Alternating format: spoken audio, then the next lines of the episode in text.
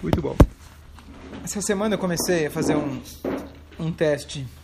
E o teste já mostrou que deu certo, mas de uma outra forma. O teste seria começar a estudar um pouquinho de Guemará, pelo menos alguns trechos da Guemará. E a gente começou a pegar a Guemará de Pesach, Guemará que chama Psachim. Só que quem escutou o Shiur viu que ele tomou um outro rumo, a gente falou de outros assuntos. Vamos tentar aqui retomar.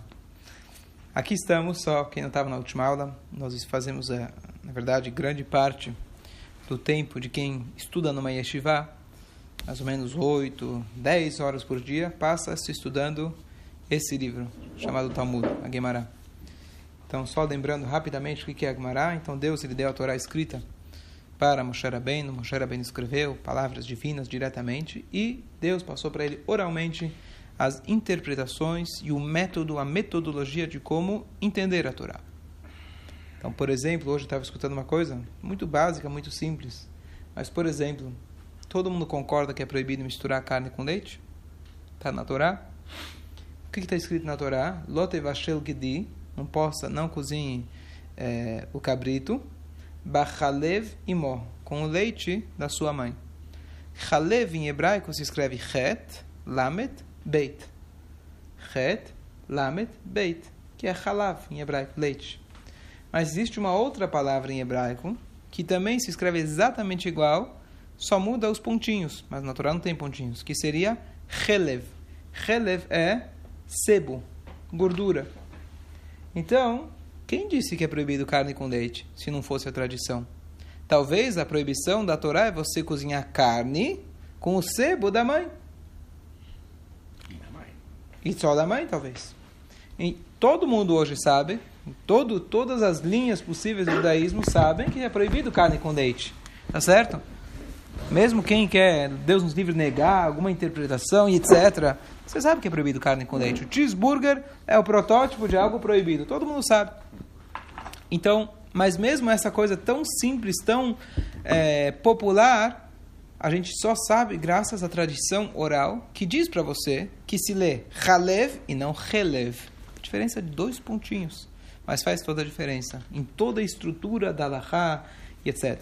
Então, esses detalhes foram passados para a gente oralmente pelos sábios, depois eles foram registrados na Mishnah, depois eles foram discutidos por sábios da Babilônia, foram registrados no Talmud. O Talmud que a gente vai estudar agora, ele foi registrado no ano, aproximadamente no ano 300 da Era Comum. Dois sábios, Ravina e Ravashi, eles conseguiram compilar as várias discussões que tinham nas faculdades talmúdicas nas academias talmúdicas que tinham na Babilônia. Eles conseguiram compilar os estudos ao longo de 200 anos, aproximadamente, e eles escreveram o Talmud Aguemará. Certo? E só para lembrar o que eu falei na aula passada, de que dentro de uma página do Talmud você tem 3 mil anos de história, na mesma página. Estamos estudando aqui sobre o Hametz do Pesach, que é uma proibição bíblica. A Torá foi dada 3.300 anos atrás. A Mishnah foi passada oralmente e foi compilada há dois mil anos atrás. Depois nós temos o Talmud, que foi compilado há 1700 anos atrás. Depois temos o Rashi, que é do século 12, 13, ele também está aqui presente. Temos o Neto do Rashi do século 14. Temos o Agaot aqui do lado de 300 anos atrás. E temos nós aqui presente, tá? Tentando entender. Numa página só. Or darba asar, botkin chametz leoraner. Diz pra gente a Mishnah. Or darba asar, o que, que é or? Luz. Então aqui a Mishnah usa uma linguagem muito curiosa, muito inusitada. Or darba asar. Na luz do 14. Arba asar 14. Então nós temos, na verdade, o Pesach, ele é celebrado no dia 15. No dia 15 do mês de Nissan. É quando a lua está cheia.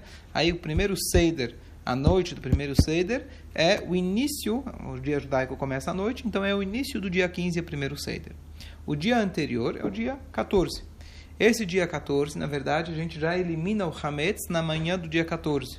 9 e meia da manhã aqui em São Paulo a gente para de comer, 10 e meia a gente elimina todo o Hametz, e aí a gente já, já entra os rigores de Pesach na, no 14 de manhã.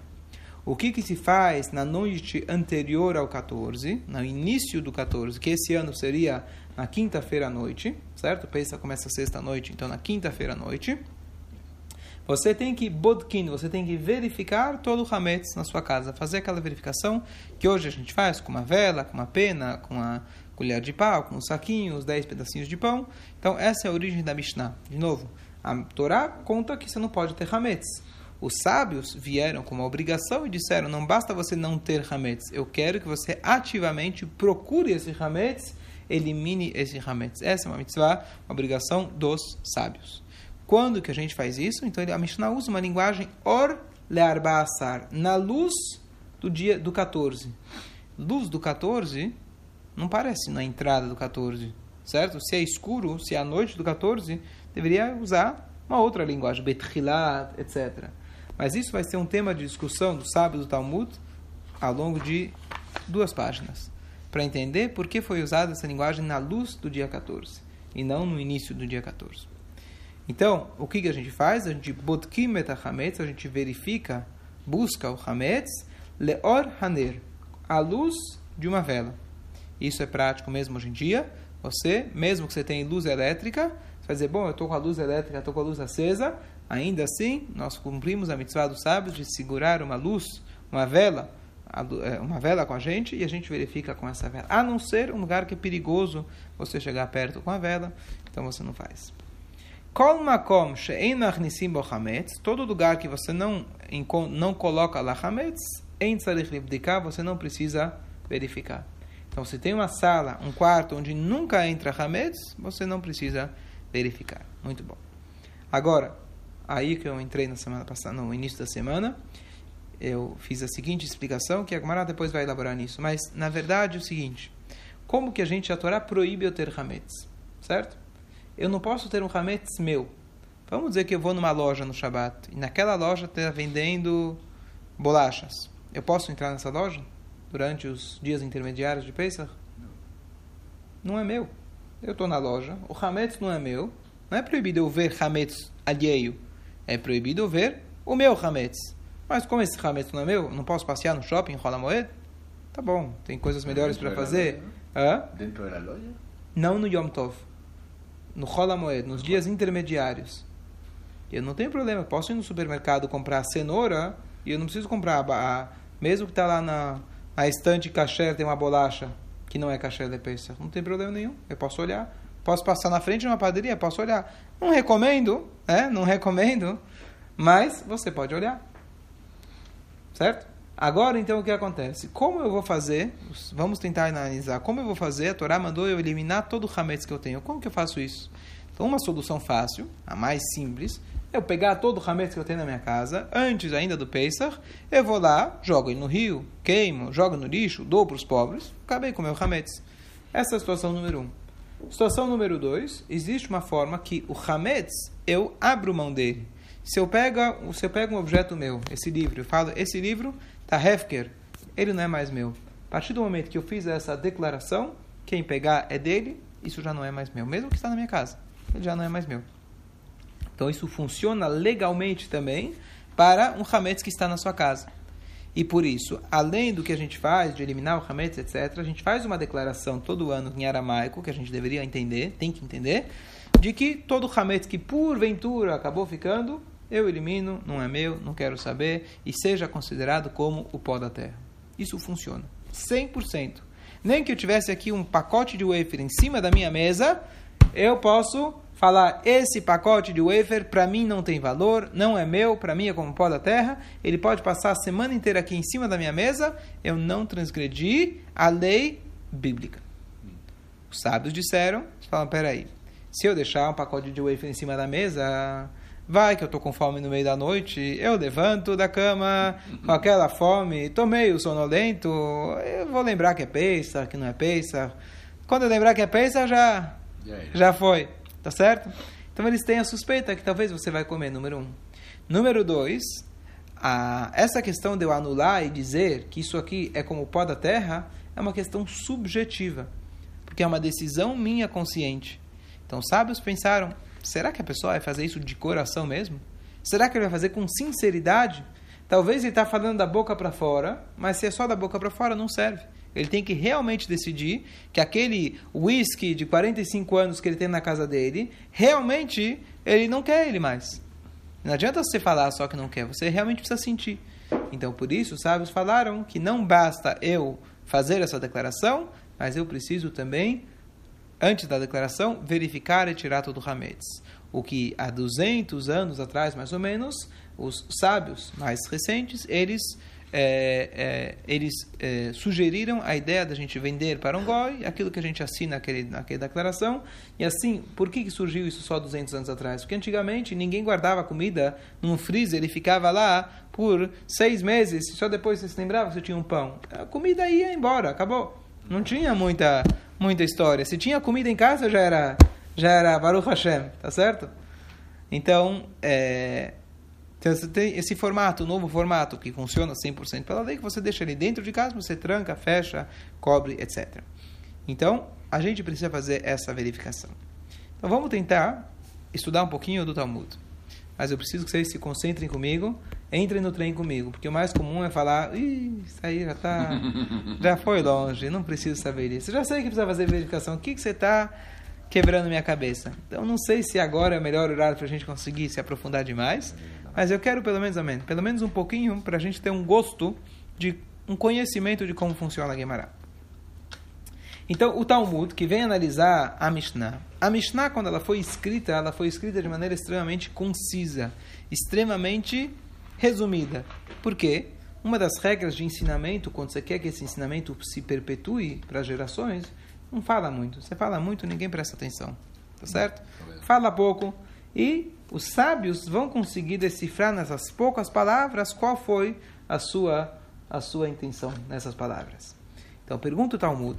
Então anos depois foi discutido nas academias da Babilônia. Mai or. O que é esse or?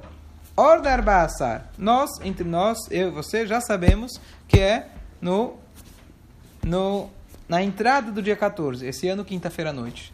Mas isso a gente já tem a definição, já entreguei pronto para vocês. Vamos tentar voltar.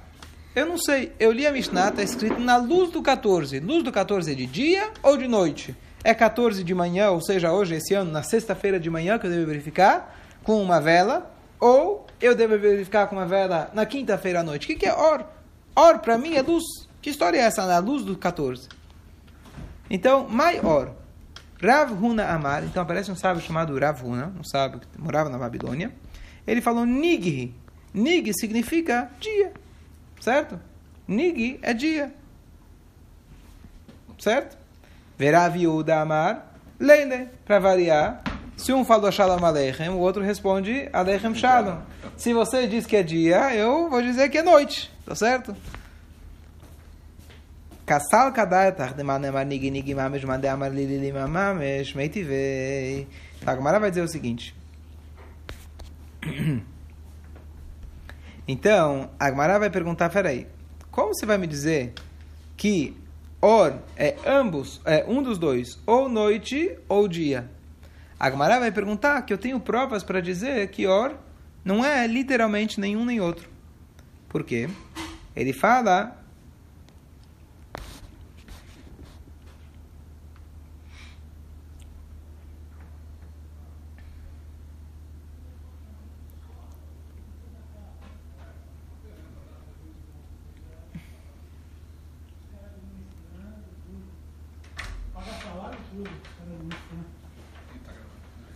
Está gravando tudo? Que estão falando. Então a Agmará pergunta, a Agmará está dizendo que a gente tem uma passagem em Bereshit, só vou fazer, fazer essa prova, são uma página e meia, mas basicamente a Agmará está dizendo o seguinte, quem lembra o, o Yosef, no último momento, antes dele contar para os irmãos, eu sou Yosef, ele fez a última cilada com os irmãos, ele colocou aquele copo de prata aquela taça de prata na sacola do irmão Binyamin, tá certo? Naquele momento, então, eles ficaram, foram pregos de surpresa e etc., ficaram chateados, rasgaram as roupas, e agora estão retornando para o Egito pela última vez. E naquele, naquele versículo está escrito Boker Or, Haboker Or, Boker, manhã, Or, luz. Então você entende, amanheceu, Ve'anashim Shulchu, e os homens foram enviados. Eima vachomorem, ele e seus, ele, ele seus burros. Então, quando você diz aboker or, em hebraico, inclusive no hebraico moderno se diz boker or, Não só Boker Tov. Boker Tov é quem aprende no Brasil. Você vai para Israel, você fala, você não é bem o hebraico que te ensino aqui. Fala Boker Or. Boker Or quando responde Boker Tov. Não, não, não. Você aprendeu no lugar errado. Boker Or. É? Nahon? Boker Or. Então, Boker Or significa Boker, luz. Então, o que você está me dizendo que é noite? Que está claro. Or é luz. Então, o que, que significa verificar o Hametz na luz do 14? Luz do 14 é sexta-feira de manhã nesse ano. Então a Gemara vai responder e vai trazer outra pergunta, e vai responder e vai trazer outra pergunta. Pai, a Gemara vai analisar, entenda que os sábios, eles eram versados no Talmud, o, o Talmud, os sábios do Talmud eram versados, obviamente, em todo o Tanakh. Eles tinham todo o Tanakh na ponta dos dedos. Então eu falava or, aí é igual o Google, você coloca lá or, prrr, seis páginas ou 200 páginas, todos os lugares no Tanakh que aparece or. Fácil, vamos fazer uma pesquisa. Aí lá está escrito or é dia. Não, lá está escrito or é noite. Lá está escrito, depende do contexto, você vai começar a olhar. Então a Gemara faz esse search aí no Google, a cabeça dos sábios, e eles começam a enumerar. Or, luz, luz, não. Tá, aí a pergunta, na verdade, a essência da pergunta é a seguinte, peraí. O sábio do Talmud, da Mishnah, ele colocou uma linguagem dúbia é uma linguagem que não dá para você saber, porque com certeza ele conhecia o Tanar. Se nós conhecemos o Tanar, ele que viveu 300 anos antes era mais sábio ainda. Ele colocou uma linguagem aberta para interpretação. Por que, que ele fez isso? Então, os sábios do Talmud eles tentam fazer retroativamente, eles tentam resgatar. Eles pegam todo o Tanar e aparece, talvez aqui no total, são, sei lá, seis, sete outros lugares que tem esse contexto da palavra or, que através dela você pode interpretar que seja ou dia ou noite. No final a gente fica na incógnita. Então qual delas é? Certo? Faz sentido isso? Sim, sim. No final fica Or Larbasar. Or Larbasar. Ah. Certo? Or, que significa na luz do 14. Ah, significa... na luz do 14. Ah, Mas não é a luz da vela, é a luz da 14 significa no início no do 14. Início, e assim ah. fica Alahá. Então, ele faz, na verdade, só para introduzir o que a Gamara faz, ele traz de todo o Tanakh, traz do Teilim, traz de Iov, traz de Bereshit, traz de eh, Shmuel Veit, traz de Tei, outro de Teilim, outro de Iov. Quantos mais tem? Tá certo? Vários, várias passagens. E no final, a Gemara fala o seguinte. No final, está muito claro da Mishnah que a gente está falando do início da noite. Hum. Uma das provas, se eu não me engano, não, não reli agora, mas quando você fala para pegar uma vela, adianta você pegar uma vela para iluminar quando você tem sol? Se a Mishnah está dizendo para você pegar uma vela, está muito óbvio que ela está querendo que você aproveite a escuridão e a luz brilha bem, não adianta você acender uma vela se o sol está tá sol lá fora. Não tem sentido. Então está muito óbvio que a Mishnah quer dizer que é a noite. Então, entre, vamos dizer, cinco provas que luz, que hora é luz, cinco provas que hora é noite, qual das duas que eu vou escolher? Está muito óbvio que é a noite. Assim fica Mascaná. Mas a pergunta que fica, que é aqui que eu quero extrair para a gente uma lição muito bonita, é o seguinte: para que você precisava dessa dor de cabeça? Por que, que ele não podia colocar Leil Arbassar na noite do 14? Me vem com história, preciso gastar aqui 300 anos de sabedoria para depois discutir duas páginas do Talmud inteiras sobre discussão, sobre discussão, para a gente chegar nessa conclusão que estaria muito óbvio se ele só trocasse a palavra. Então aqui a gente aprende uma lição muito importante. O sábio, aqui a gente pode apreciar o que é uma Mishnah. A Mishnah, em meias palavras, ela te ensina inúmeras lições. E a lição que ele quer transmitir para a gente aqui, número um, se o camarada não fala, mas eu estou dizendo, vai estudar, vai quebrar a cabeça, não tem problema. Eu falo poucas palavras, eu quero que você revisa todo o Tanar na tua cabeça e descubra provas para cá, provas para lá. Número um. Mas número dois, o que a Gemara fala, é mais importante, isso é o número um, na verdade, é de que o Tana da Mishnah, o professor da Mishnah, ele quer, na verdade, ensinar para você que sempre que a gente pode escolher, optar entre duas linguagens, você opta pela linguagem mais bonita. Or, or, luz. Se existe uma forma que luz vai significar o início da noite, mesmo que não tenha tanto sentido, mas o Tanar tem inúmeras provas para isso, eu vou usar a linguagem de luz. Aqui a gente aprende que a pessoa sempre tem que optar pela melhor linguagem possível.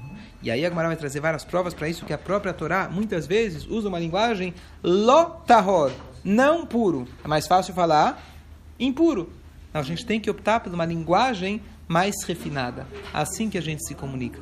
Não é à toa que a gente fala, por exemplo, Beit Refuah. O ideal para a gente falar um hospital, você não fala Beit Holim. Você fala a casa dos doentes. É a casa Refuah, a casa da cura. É muito melhor você saber que está indo para a casa da cura do que você está indo para a casa dos doentes. Você fala o cemitério, você não fala. Você fala Beit HaChaim, a casa dos vivos, porque eles têm a vida eterna, a vida verdadeira. Aproveitar, desejar suas alegrias. Entendeu? Então a gente aprende da Torá que sempre a gente tem que buscar uma linguagem refinada para a gente se comunicar. É.